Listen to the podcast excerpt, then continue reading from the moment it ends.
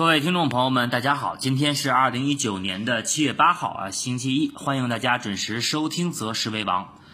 那么昨天我们在周总结的节目当中啊，重点跟大家说到，那么今天是周一，那么也是本月的第一个重要的时间窗口，那么市场呢有望是出现这么一个小周期的变盘。那么昨天在周总结的节目当中啊，通过我们对于宏观经济数据和短期的这么一个周末消息面以及当前技术形态的这么一个呃综合的判断，那么我们观点是认为短期啊市场有可能出现一个变盘向上的走势。那么今天我们看到三大指数出现了一个全天的低开低走的一个走势。那么从最后收盘来看，也是三大指数啊跌破了下方多条均线的一个支撑。那么这里呢啊，先跟大家说一点，那么短期一两天的这么一个择时啊，我这里是看错了，那么也是啊，希望大家能够多多包涵。那么我们的节目呢，就是啊，非常的实事求是的啊，来判断市场的这么一个中期和短期的一个市场的方向。那么对了啊，我们一直在前期说，我们一月份啊喊大家去抄底，那么四月初提示市场的风险。那么短期我尤其是我们昨天在这个。周总结的节目当中的题目啊，就是短期市场的这么一个方向变盘会向上。那所以说今天啊上来先跟大家来说一下，那么短期一两天的这么一个择时的方向啊是判断错了。但是啊，我们从趋势的这么一个角度上来讲，那么从市场啊从这个三千二百八十八点下跌以来，那么我们从操作策略上来看，也从来没有发出过任何的一个买入信号啊，一直跟大家去讲到的是上方。三零五五点到三零六零点的压力是极大的，那么短期也要防止啊后面的这么一个飞浪杀跌的一个走势出现。那么今天在节目的后半段啊，我会跟大家来重新的梳理一下当前 A 股市场的这么一个短期方向的一个逻辑啊，那么有多。多头的这么一个因子，还有空头的一个因子啊，来一起帮大家进行回顾和梳理，然后，然后呃，来进一步的啊，帮大家判断短期市场的这么一个走势。那么我们回到今天的盘面啊，看一下今天的早盘。那么我们看到早盘三大指数是出现了一个非常明显的一个大幅低开。那么我们看到盘中三大指数的跌幅也是一度超过了百分之三。那么盘面上我们看到金融权重股啊，我们所期待的这些保险、银行、券商在盘中啊今天没有出现明显的异动。那么也就是说到临近午盘的时候，我们看到只有券商股的小部分龙头股啊出现了这么一个强势拉升，但是也难以啊。这么一个改变市场下跌的啊这么一个趋势，所以说今天权重股的一个持续走弱，也是拖累指数。我们看到今天全天表现低迷的这么一个重要的一个因素。那么从午后来看，三大指数还是维持了这么一个窄幅的震荡。那么收盘我们看到个股啊是呈现了出了一个全面普跌的一个走势，而我们看到今天两市的量能是出现在四千八百亿元的这么一个规模的水平上。那么通过量能来看，我们看当前的放量下跌啊，较前期来比，较上周五和上周四来看的话，那么是出现了一个放量的下跌。那么对于短期后市来讲啊，可以说还是对于呃我们说的两千八百二十二点的这么一个反弹的走势来说啊，可以说是短期的市场还是比较让人担忧的。呃，那么我们看到今天上午啊，那么央视的财经说到了，那么 A 股为何突然下跌啊，都是美国非。非农数据惹的祸。那么这里啊，我跟大家澄清一下，其实这里啊，今那么今天呃，来跟大家分析一下今天市场下跌的两大原因。那么其实我们看到央视财经的这个评论说到，都是美国非农数据惹的祸。那么在昨天的周总结当中啊，我们在周末消息面的分析的时候，也是重点跟大家提到，那么美国在周五公布的这么一个非农数据啊，是大幅超预市场的这么一个预期啊，十六万人。那么也是创了近五个月的新高，那么也是导致七月底啊，美联储的降息的概率是有所降低。但是从中期的这么一个货币政策的方向来看，那么中期啊，美联储的这么一个货币宽松的货币方向啊，不会改变的啊，货币宽松的方向是不会改变的。所以说，那么我们看到今天央行的呃，就今天央视财经的啊，这么一个甩锅，我觉得啊还是非常有技术的啊。那么我们今天晚上来看一下美股到底是低开低走，还是像 A 股一样啊全天的这么一个呃。这么一个全全天的啊，这么一个相对比较颓势啊，或者说是出现这么一个大跌的走势。那么我个人认为啊，因为现在美股还没开盘，我个人认为美股大概率还会走出一个低开向上反弹高走的啊这么一个走势。所以说这个甩锅啊，我觉得今天最主要的原因，我们表面上来看，第一个原因啊，确实是因为美国非农数据的这么一个强劲的表现，导致短期美联储降息的预期啊是。大打折扣，但是我们说第二个原因，也是我个人认为真正市场下跌的原因。那么最注最主要的啊，就是科创板。那么我们知道，在上周五科创板是确立了，那么后面的这么一个科创板上市的时间是在七月二十二号。那么叠加我们看到本周有十九只科创板打新，再加上两只主板打新，那么也就是说本周加一块有二十一只的这么一个新股。股的一个申购，那么大家可以想想啊，对市场的这么一个抽血的效应，尤其在资金面上啊的这么一个影响是非常之巨大的。那么结合我们看到科创板在十天以后啊就会正式的上市，那么短期来看的话，那么科创板第一批上市的企业是高达呃百这个高达了二十五家企业，那么这个二十五家企业一一起上市的话，那么肯定会引来短期资金的这么一个爆炒，所以说无论是我们看到。本周的这个二十一只新股的一个打新，还是。啊，我们看到七月二十二号科创板一块儿啊，这个二十五家企业一块儿上市，对市场的一个影响，我觉得都是当前我们看到今天市场下跌的一个主要的因素。那么也就是说，市场认为科创板上市和今天的这么一个打新，对于当前三大指数来说是一个巨大的利空。那么已经通过当前市场的一个真实的走势当中啊，已经提前反映出来了。所以说，在这里啊，我们再回头去看两。两三个月之前，还有很多的人认为科创板的这么一个上市对于股市来讲是利好，甚至能走出这么一个 A 股长期下跌四年以后的这么一个牛市的啊这么一个上涨的阶段。那么这里啊，我的观点还是当前根本就不存在牛市。包括我们可以回想到啊，今年我们看到在三月份、四月份指数已经上了三千点的时候，还有很多券商在说啊牛市的什么。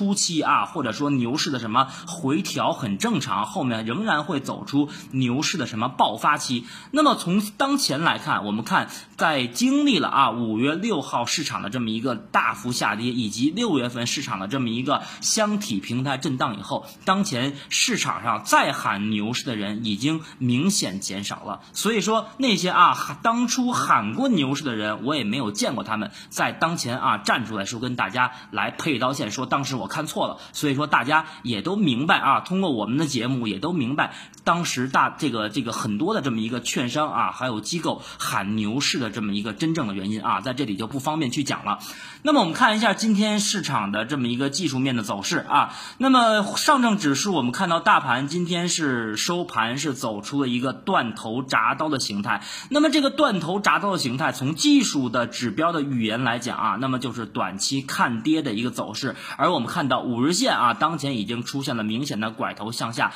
而且我们看到今天上证指数的日 K 线是一举跌破了十日线、六十天线、二十一天线和下方的这么一个三十天线。那么今天盘中回踩的位置啊，是在半年线的位置。那么当前半年线是在两千九百二十二点附近。那么今天的回踩啊，是在两千九百一十八点。那么以及我们看到下方啊，还有一个非常明显的缺口，就是在两千九百点到两千九百一十五。点附近的这么一个高开缺口，也是作为今天我们看到盘中上证指数向下回踩的一个重要的一个支撑。那么从当前的短期的一个情况来看啊，那么我们看到技术指标啊 MACD 也是形成了一个短期死叉的一个迹象。那么通过今天的断头铡刀，以及我们看到技术指标和量能大幅放大的这么一个走势，那么是不是说说明后面就会出现这么一个非常明明显的系统下跌了呢？我们看到，比如说像今年的四月底啊到五月初，市场走出了一个三千二百八十八点啊，一度开始下跌到两千八百点的这么一个走势。那么那一段快速的下跌，我们给它定义为系统性的风险。但是啊，通过我们看到当前的这么一个呃技术指标的一个综合的形态，以及啊结合我们看到周末的消息面和今天市场的这么一个空头下跌动能的一个集中的释放来讲，那么我的观点是认为短期啊这里不会出现类似于四月底到五月初的这么一个系统性风险的下跌。啊，那么后面我们来具体来阐述当前的这么一个逻辑。那么其实今天对于整个盘面来看啊，下跌的原因其中有二，第一个就是我们说的啊，表面上来看的是美国强劲的非农数据出炉出炉以后，那么降低了啊，那么这个美联储短期降息的这么一个预期。那么第二个就是我们刚才。重点去强调的啊，那么科创板的这么一个打新啊，集中的打新和二十五家企业在二十二号一同上市，对于当前场内的资金啊，有这种明显的抽血效应。那么其实呃，我们看到这两大原因啊，我个人的观点是啊，最主要的下跌原因是第二点，就是科创板对市场的影响。那么以及我们看到近期啊，几大权重股都有这种明显的见顶的迹象。那么上周我们在给一家银行。做这么一个投资策略会的时候啊，咱也说到，我们看到市场的这么一个两大主力啊，大家都知道是平安和茅台。那么我们当前从日线级别和周线级别啊，我们可以打开这张图，可以看一下，从日线级别和周线级别来看，平安和茅台当前都是出现了周线和日线级别的技术指标的一个顶背离结构。那么这个顶背离结构带给我们的这么一个盘面上的语言来说的话啊，就是一个中期啊股价见顶。的一个信号。那么我们再看今天啊，平安和茅台两只超级权重股走的也是非常的弱，而且我们看到今天平安和茅台啊两只个股，那么从日 K 线的形态上来看，那么也是这两天啊走出了这么一个反抽啊五日线不过，或者说反抽十日线不过，那么就会呈现出继续下跌。尤其是上周五，上周五我们看到茅台是打到了上方五日线的一个位置啊，出现了这么一个反身。再往下的这么一个走势，那么也是反抽五日线不过啊，就是继续下跌的这么一个趋势。那么以及平安，我们看。今天尾盘啊，其实平安还是对于指数是有所贡献的。尾盘开始出现了一个啊窄幅的一个拉升，但是我们看到今天平安啊也是明显的跌破了十日线，而且我们看到五日线已经拐头向下，那么对于股价未来的反弹也会形成比较大的一个压制。以及我们刚才说的啊，MACD 指标已经是出现日线的顶背离结构，那么周线我们无论是看 MACD 指标还是看啊 RSI 的一个强弱指。指标都是出现了一个非常明显的顶背离结构的形成，所以说从这里啊大级别来看的话，那么两大权重股我们知道对于指数维稳和指数反弹的贡献度是非常大的，所以说在这里如果说两大权重股出现一个明显的见顶的迹象的话，那么对于后市，我个人认为啊，是对于后市中期来看的话，尤其是指数的一个向上啊，再去走类似于一季度的这种中期反。谈的行情，短期是看不到的啊，中期我觉得也不太可能会出现。那么我们下面啊，对于市场当前的一个中短期的逻辑啊，进行再一次的梳理。首先呢，我们来说一下后市有可能出现的一些多头因子啊，就是利好的因素。那么第一个，我认为啊，科创板在七月二十二号上市的之前，那么目前还有九个交易日。那么市场从短期的走势来讲的话，那么呃，这个这个某队啊和梧桐树存在维稳指数的啊这么一个预期。期，那么如果我们想一想，指数在这个位置，如果是一一周到两周，指数从三千点快速跌到两千七百点，甚至两千六百点，那么我个人认为，对于科创板上市来讲，高层肯定也是很难办的。所以说这里啊，我觉得未来的呃不到两周的这么一个交易日当中啊，指数是存在一个维稳啊，就是主力存在一个维稳的可能，这是第一个多头因子。那么第二个，我们知道啊，在这个六月底，全球的货币政策。释放了一个相对宽松的一个积极的信号。那么虽然说我们看到周五美联储的这么一个强劲的非农数据啊，显示当前经济仍然是处于在扩张阶段，但是我们从多个经济数据来看，美国当前的经济啊已经是出现明显的见顶或者说是滞涨的信号。所以说，无论是七月底啊，它是否降息的话，那么从整体的三季度来看，宽松的预期啊不会改变。那么这也是作为多头因子啊，利好资本市场未来会走出一个啊阶段性的反弹，或者说重新回暖的一个可能性。第三个啊，就是我们看到中美啊，在未来的一两周会重新串门、重新见面、重新去进行电话上的沟通。那么如果短期啊，中美在这么一个电话上的沟通或者串门上达成了某些呃细节上的一些协议的话，也是利于市场当前较为悲观的情绪面啊进行短期的这么一个恢复的。所以说这以上三点啊，是我认为未来市场有可能再次出现短期反弹，就是向上去摸三零五五到三零六零这个位置的这么一个多头的一个因子。那么对于市场的空头因子呢，我认为其中啊有四点。第一个，我们看到马上就是面临七月中旬啊，那么我国的这种一个经济数据会集中的去公布，尤其是七月中旬会公布一个二季度的 GDP 的增速。那么通过二季度的各种的经济数据的分类指标来看，尤其是我们看到 PMI 的这么一个制造业的数据啊，是再次回落到荣枯线以下，甚至已经创出了近几年的新低。所以说预计啊，那么在七月份公布二季度的经济增速，也就是 GDP 的数据的时候，不会太理想。我觉得保守来说，偏乐观来讲啊，可能会出现在六点三；如果是偏悲观来讲的话，可能会在六点二。那么这个是作为当前对于股市反应当中的最重重要的这么一个空头的因子。那么第二个，我们就是说到啊，科创板上市以后，包括上市之前，对于市场的这么一个资金抽血的效应啊，这里已经在前期啊，刚才的节目当中说了呃很多了，这里就不再赘述了。那么第三个啊，就是我们看到在七月一号到八月底是我们 A 股啊这个么一个企业啊集中公布这么一个年报的一个时间节点，所以说这里要防止部分的个股的中报不及预期，以及啊有没有可能再出现一些个股或者说一些呃个股成面积的啊这么一个黑天鹅的事件，我觉得也是有可能的，这是第三个空头因子。那么第四个空头因子啊，我们再说一下中美中美的贸易关系啊有没有可能继续恶化，这个都是未知数。我觉得呃刚才我们说这个多头因子当中也有中美去达成协议，那么空头因子当中也有中美去啊在贸易关系上去达成这么呃。没有达成协议，导致市场再次出现下跌。中美关系当前已经变成了短期市场走势的一个双刃剑，所以说这里啊，我们还是去继续去观察。但是我的观点是，关于贸易磋商短期解决的概率啊，会这个这个非常非常的低。那么它是一个长期的一个问题，绝对不会说在短期几周啊，甚至一个月两个月就会出现全面解决落地的这么一个情况。那么对于短期市场而言啊，我们刚才梳理完了后。是市场的多头和空头的一个因子，那么对于短期啊，我们再来呃结合多头和空头的因子来展望一下短期市场的走势。那么先说一下我的观点啊，那么观点前置就是说这个位置，我认为。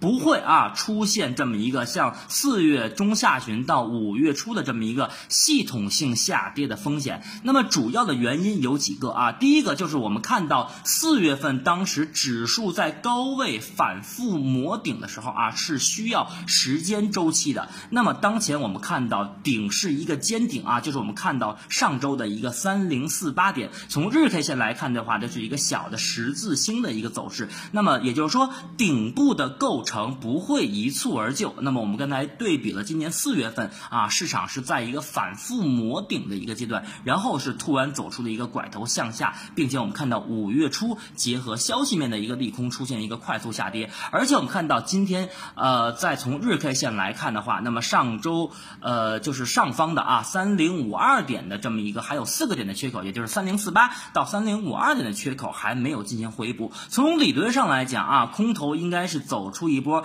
呃诱多的行情，也就是回补三零五二点缺口，然后市场再开始出现横盘以后的啊下跌的一个走势。那么这是啊我们梳理逻辑啊短期市场观点的第一个逻辑。那么第二个就是我们看到今年三月底啊市场也曾经出现过类似的啊一根大阴线跌破了多条阴线，呃跌破多条均线，以及我们看到。就像今天一样，跌破了二十一天线和三十天线。那么这个啊，我们看到今年的三月底啊，就看到三月二十五号啊、三月二十六号以及三月二十七号都是在二十一天线的下方。所以说，当时我们看到市场也是曾经出现过这么一个一两天的这么一个。啊，大阴线或者中阴线的调整，但是后面指数仍然是走出了一波诱多行情，继续创了一个新高。那么第三个呃这么一个观点啊，就是中期的均线，我们看到当前上证指数的二十一天线、三十天线，以及我们看到今天回踩的半年线啊，依然是保持阶段上行的这么一个多头趋势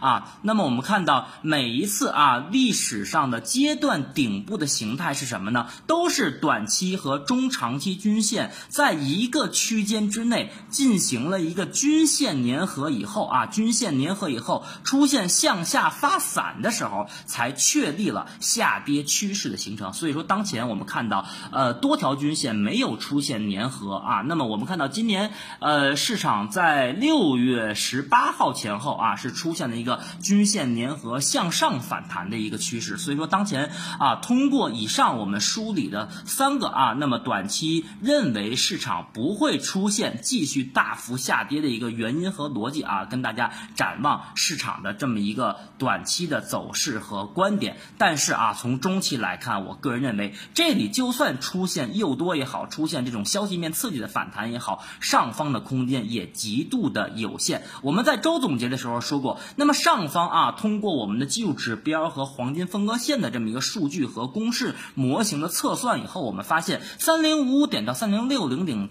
点成为阶段这么一个顶部的概率啊，大概是百分之三十到四十。而我们看到上方极限就是三幺幺幺点的这么一个位置，成为阶段顶部的概率是百分之八十以上。所以说，我们看今天啊，在喜马拉雅平台给大家准备了一张图，我们通过这张图也可以看到啊，我未来预测的啊，市场有可能走出啊两种走势的这么一个可能。那么第一个啊，就是我们看到这么一个蓝颜色的走势。是，就是刚才我说的啊，呃，我个人的观点啊，还是倾向于当前的这么一个指数走势，倾向于这个蓝颜色走势，就是说，呃，指数会在今天出现一个下跌以后，那么出现一个向上修复性的啊震荡反弹，甚至再次去回补三零五二点的缺口都是有可能的，然后反复在顶部出现磨顶以后，横盘走势完了以后啊，再出现这么一个下跌。那么第二种可能就是在这里啊，直接去回补我们看到两千九百点的这么一个。高开缺口，然后小幅反弹，